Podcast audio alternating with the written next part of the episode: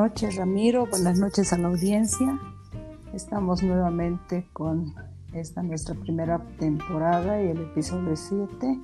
Hoy día vamos a hablar de aquello que tanto nos gusta. Tú eres un deportista, eres ciclista y también te gusta la literatura de biografía y creo que has leído mucho al respecto. Bienvenido Ramiro. Hola Verónica, buenas noches, buenas noches amigos, buenas tardes, buenos días, dependiendo de la franja horaria en la que se encuentren en el momento en el que están escuchando esta grabación. Eh, sí, ya hoy es sábado 30 de enero, ya se nos fue el primer mes del año y qué lindo hablar sobre el deporte. Creo que el deporte es salud, el deporte es vida. Tú también eres una fanática del deporte, pero eh, lo practicas de forma muy, muy eh, frecuente, constante, te gusta correr y he sido testigo, te sigo en, en, esta red social, el Strava, y he visto cómo has ido mejorando tus, tus retos, ¿no? Vas de 5, 10, 15, 30 hasta 40 kilómetros en una sola salida. Realmente es impresionante, te felicito. Ya quisiéramos tener el tiempo que tuvimos eh, para poder practicarlo. No me gusta mucho la carrera, definitivamente. Pero a veces con el tema laboral ya se pone más complicado, igual que en tu caso. Me imagino que si tuvieras el tiempo, eh, le dedicarías el 100% a la bici. Es verdad. Y hay algo que eh, durante este tiempo de pandemia he intentado practicar y es el salir a correr a primera hora en la mañana, el despertarme a las 5 de la mañana y tratar de correr algunos kilómetros. Pero bueno, no vamos a hablar mucho sobre las actividades deportivas, sino más bien sobre el deporte y aquellos deportistas que han plasmado eh, su vida, su carrera profesional en libros. Hay muchos libros que están disponibles en Amazon para poder seguir la trayectoria de diferentes personalidades del deporte. Pero eh, hay un libro en particular que titula Nunca te pares, que es la autobiografía del fundador de Nike, Phil Knight, que si bien él es un, en, el libro relata cómo es el, que él se ha dedicado en sus primeros años a esto del atletismo, se convirtió en un exitoso empresario con esta zapatilla famosa, la, Nike. Este libro es eh, uno de los que más me gusta, lo he leído eh, hace algún tiempo atrás y no solamente nos muestra esa parte empresarial, sino también ese deseo de superación. Es una lectura muy, muy simple, eh, te atrapa desde la primera página, cómo Phil Knight va desarrollando eh, esta su compañía a partir de inversiones eh, pequeñas en un principio, pidiéndole a su padre algunos dólares para poder llevar adelante esta iniciativa, hasta terminar con las grandes negociaciones con empresarios eh, que no estaban en su país, sino más bien eran empresarios asiáticos. una lectura muy, muy recomendable para todo aquel emprendedor que quiera llevar adelante el, ejercicio de una empresa propia y enfrentarse a aquellos retos que se van presentando a medida que vas avanzando en eso, ¿no? El emprendimiento, el, poder alcanzar un mercado, el poder consolidarte en ese mercado y finalmente alcanzar el éxito que uno siempre sueña. Entonces, nunca te pares de, de Phil Knight. Creo que es una lectura recomendada para todos aquellos quienes están en este campo del emprendimiento y sobre todo el de consolidar aquellas ideas empresariales que las tenemos desde un principio, desde que salimos de la universidad, tratamos de centrarnos en una idea que pueda ser exitosa y estar al nivel de estas grandes compañías. Definitivamente es, e, e, esa historia o ese libro nos muestra todo aquello que estamos viviendo en lo cotidiano. Y como en algún momento tú dijiste, ese debería ser un libro leído por los universitarios, los adolescentes, para que entiendan que cuando uno se propone algo, puede lograrlo. Es una lectura que va recorriendo desde los comienzos de, la compañía en 1962, con, como les había dicho, con solamente 50 dólares, pero la idea bien clara para poder eh, poner en el mercado un, zapato deportivo, porque era, de lo que más conocía. Y a partir de ello, eh, Nike fue creciendo progresivamente hasta revolucionar un mercado que hoy en día eh, se ha convertido en una principal compañía, ¿no? Eh, salimos a correr y vemos siempre gente utilizando estas sus zapatillas, una calza o una polera Nike, que eh, es, es, un icono, es un icono dentro de este deporte. Pero también hay otros, otros libros que están relacionados con el deporte. A mí me gusta muchísimo el, tenis de, de niño. Recuerdo que practicaba este deporte, estuve en, un par de escuelas, en las vacaciones de, verano, las que tenemos las más largas, eh, me las pasaba varias horas en una cancha de tenis, estas de, polvo, de arcilla, ¿no? Entonces, eh, conozco un poco sobre el deporte, me, apasiona ver eh, estas partidas de tenis con las mega estrellas que van rotando a partir del Australia Open que termina en el USA Open, ¿no? el, abierto de los Estados Unidos. Y es interesante cómo estos abiertos van recorriendo desde el inicio, que es en el oriente con el, el torneo australiano, pasando por el, inglés, el francés y terminando en Occidente, que vendría a ser el abierto de los Estados Unidos. Dentro de uno de los grandes tenistas que en su época marcó realmente un, tiempo significativo en este deporte es Andrea Agassi. Me acuerdo de Andrea Agassi y aquellos partidos de tenis que tenía con Pete Sampras, por ejemplo. Era realmente interesante, apasionante poder verlos jugar.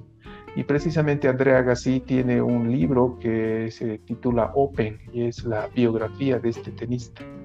Algo muy particular en las biografías que he leído sobre estos deportistas es que muchos de ellos han surgido a partir de presiones familiares. En este caso, Andrea Gassi es una presión del padre quien va eh, llevando adelante todo el, toda la administración de su vida de este niño para que se pueda consagrar dentro de este deporte. Y en algún momento André reflexiona y confiesa además que a él no le gustaba el tenis, pero era su padre quien insistía en que este era el deporte que a él le serviría para poder triunfar. Entonces es así que eh, inclusive los estudios los fue dejando atrás para poderse consagrar como un tenista profesional y poder participar en estas ligas superiores es, algo creo que es un común denominador, ¿no? Como a los niños son los padres quienes los van presionando para que se conviertan en estrellas. Eh, algún tiempo practiqué el, el, el bicicross, un par de años, y recuerdo que en la pista de Chumani había un letrero y decía que los padres debían ir a apoyar a sus hijos, ya que si querían un, un campeonato, querían un torneo, ellos deberían participar y no sus hijos. Era verdad, porque el deporte es eso, es diversión, es distracción. Pero cuando el padre ya empieza a transformar ese deseo en aspiraciones propias, creo que eh, no le hace bien al, niño que está desarrollando ese deporte. ¿Qué opinas? Pues como en todo, mm, tiene un lado oscuro, ¿no? No solamente a lo que te refieres, también el tema del doping, ¿no? en muchos deportes eh, se ve que para mejorar el rendimiento empiezan a utilizar ciertas drogas y eh, pienso que este es el otro lado del deporte. Hay un libro que relata la historia de un atletista olímpico, Ben Johnson. Y em, cómo eh, precisamente eh, él es muy mal visto, o sea, toda su fama, todo, todo lo positivo se ve eh, afectado por el dopaje. El libro se llama La carrera más sucia de la historia y nos cuenta la, vida de este atleta y eh, de los Juegos Olímpicos de más o menos la década de los 90. También, eh, si hablamos del tema drogas y doping, creo que este nuestro futbolista latino Armando Maradona, el que eh, hace poco ha desencarnado, es un claro, claro ejemplo de cómo la fama, la fortuna y esta vida de lujos hace que las personas eh, vayan accediendo a este otro tipo, a este mundo oscuro, ¿no? Es cierto, eh, el eh, ex atleta canadiense Ben Johnson fue descalificado precisamente por dopaje. Algo similar pasó con Lance Armstrong, que fue un ciclista quien conquistó eh, varias, varios maillots amarillos del Tour de Francia y eh, tuvo que devolverlos porque se demostró que en esas sus participaciones estaba precisamente eh, acudiendo al, dopaje para poder alcanzar ese rendimiento. En Netflix está un par de documentales relacionados precisamente con la vida de Lance Armstrong, su historia y cómo es que este campeón de siete veces el Tour de Francia eh, quedó en eso, en simplemente un tramposo que conquistó el, título, pero a base de alteración química en su cuerpo. ¿no? Eh, hacía referencia al, ciclismo, me encanta el ciclismo, definitivamente vivo el ciclismo, me encanta ver el, Tour de Francia por la tele o la Vuelta a España o el Giro de Italia, que son las tres grandes pruebas del ciclismo. Y uno de mis eh, corredores favoritos es Peter Sagan. Peter Sagan ha escrito un libro también que titula Sagan, mi mundo, lo he leído. Describe cómo es la vida de un ciclista profesional y principalmente hace referencia a todo aquello que pasan estos eh, ciclistas en estas grandes competencias, donde la presión, el hecho de poder alcanzar un título, se vuelve muchas veces una obsesión.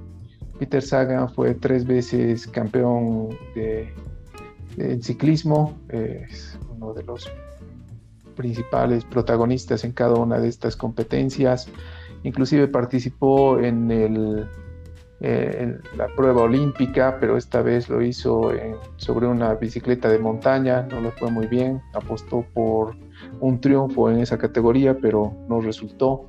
Él es especialista en ruta y no tanto así en montaña, pero en el libro describe esas determinaciones mal tomadas. Es un libro muy, interesante, eh, donde eh, a quienes nos gusta el ciclismo vamos a sentirnos bastante identificados con este eh, protagonista de las grandes competencias. Es algo que a mí me ha gustado muchísimo el poder sentir esa descripción en cuanto al desarrollo de una competencia, cómo va uno superando cada una de las, de las diferentes etapas hasta llegar a sentir que el cuerpo no rinde más.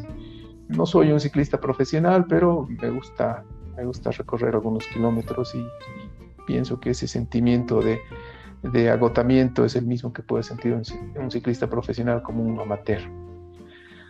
Hablabas de Diego Armando Maradona, es un icono del fútbol y también hay un libro que eh, fue escrito titulado Yo soy el Diego de la gente. Este libro fue el último que, leí eh, a, días de, haberme enterado del fallecimiento de este futbolista. Tiene su claro y oscuro, definitivamente es, es un personaje que en el campo deportivo fue extraordinario los que tuvimos la oportunidad de verlo jugar, eh, recordamos aquellas emocionantes, eh, esos emocionantes encuentros de los mundiales de 1986, 1990, donde la selección argentina era una verdadera máquina, llena de emoción, inclusive poder ver y escuchar el relato de aquellos goles que son una y otra vez vistos y reproducidos en, la plataforma de YouTube, recordando esas jugadas maravillosas de este astro mundial.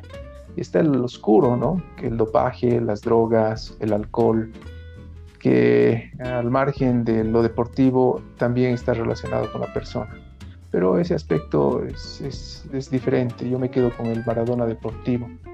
En esas 38 horas de grabación y 41 días de entrevista, el, encargado de transcribir esta, eh, su vivencia de Diego Armando Maradona eh, por el fútbol italiano eh, es algo que eh, me, me, llenó mucha emoción, ¿no? El, su, principal equipo, el Napoli, el que lo recibe después de un paso no tan exitoso por el Barcelona de España, me llenó, me llenó mucho de emoción el poder, poder leer esos, esos instantes que él vivió y los describió tendría yo mis 15, 16 años quizás, cuando él estaba jugando en Italia y aún recuerdo algunos partidos que los pude ver por televisión. Este libro, Yo soy el, Diego, eh, es, es, eso, es un relato, es, es, una colección de entrevistas que un periodista se encargó de transcribir y publicar. Esta, estas entrevistas se las realizó mientras él estaba en La Habana en aquellos días donde buscaba desintoxicarse y separarse de aquel eh, problema que tuvo con las drogas. Inclusive hay una canción que en su momento uno de los eh, cantantes exactamente no le dedica y es en ese instante de tiempo cuando Maradona está en, en, La Habana donde este eh, Rodrigo, ¿no? Rodrigo, Va, va Habana y le canta esta canción que es emblemática.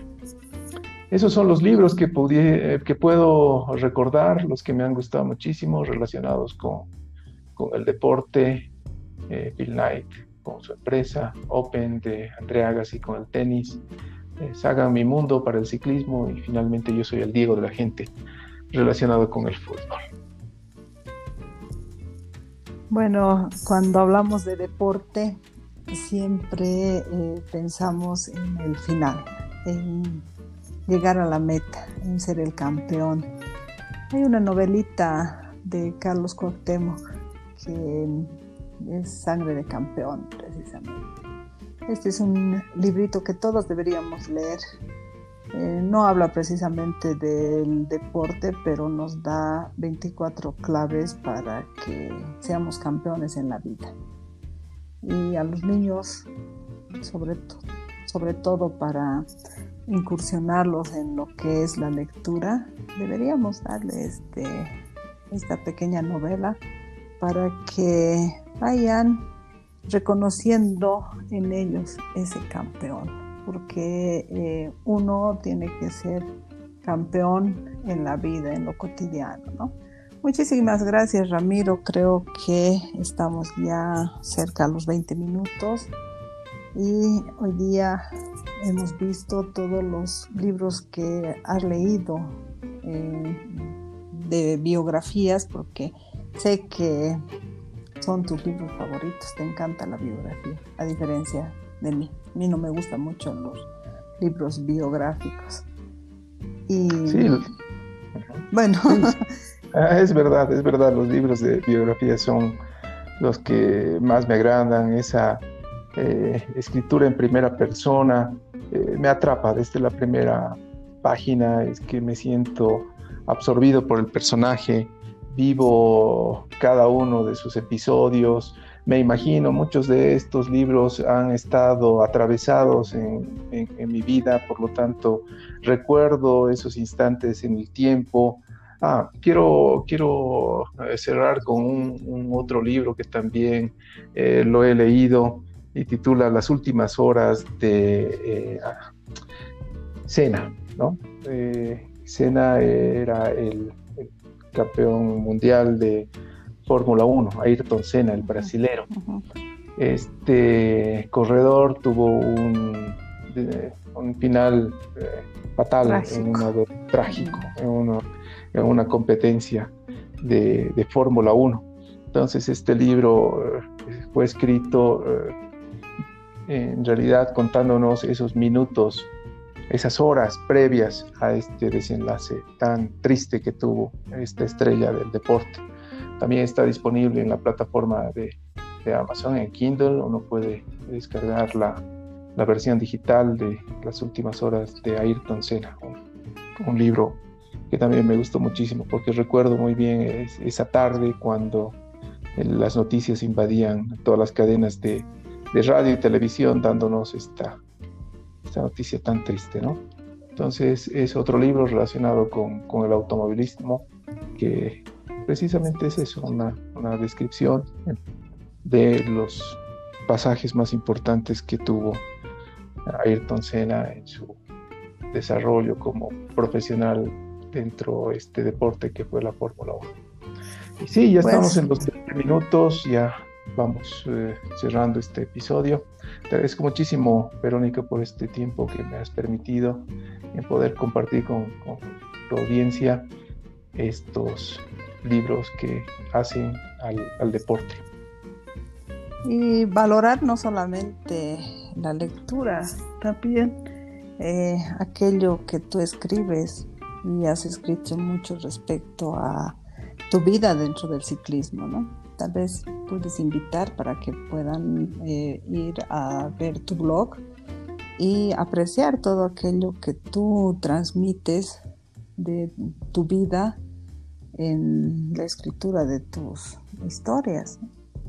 Ah, sí, gracias. Es eh, ramiromora.blogspot.com y hay algunos pasajes relacionados con esta mi actividad deportiva que es el ciclismo. Realmente es algo que me apasiona y espero poder seguir disfrutando de más salidas todos los fines de semana y una vez que superemos esta emergencia sanitaria, poder encontrarme con mis amigos y nuevamente recorrer las carreteras de nuestro país disfrutando de la libertad que nos da el deporte. Muchísimas gracias y a seguirnos cuidando porque aparentemente todavía el virus sigue en el ambiente y está llevándose a muchos conocidos y seres queridos. Distanciamiento social ante todo y a seguir viviendo, a seguir luchando cada día y somos campeones. Muchas gracias Ramiro, un abrazo y que Dios nos bendiga a todos. Gracias, gracias Verónica. Hasta la próxima. Hasta la próxima.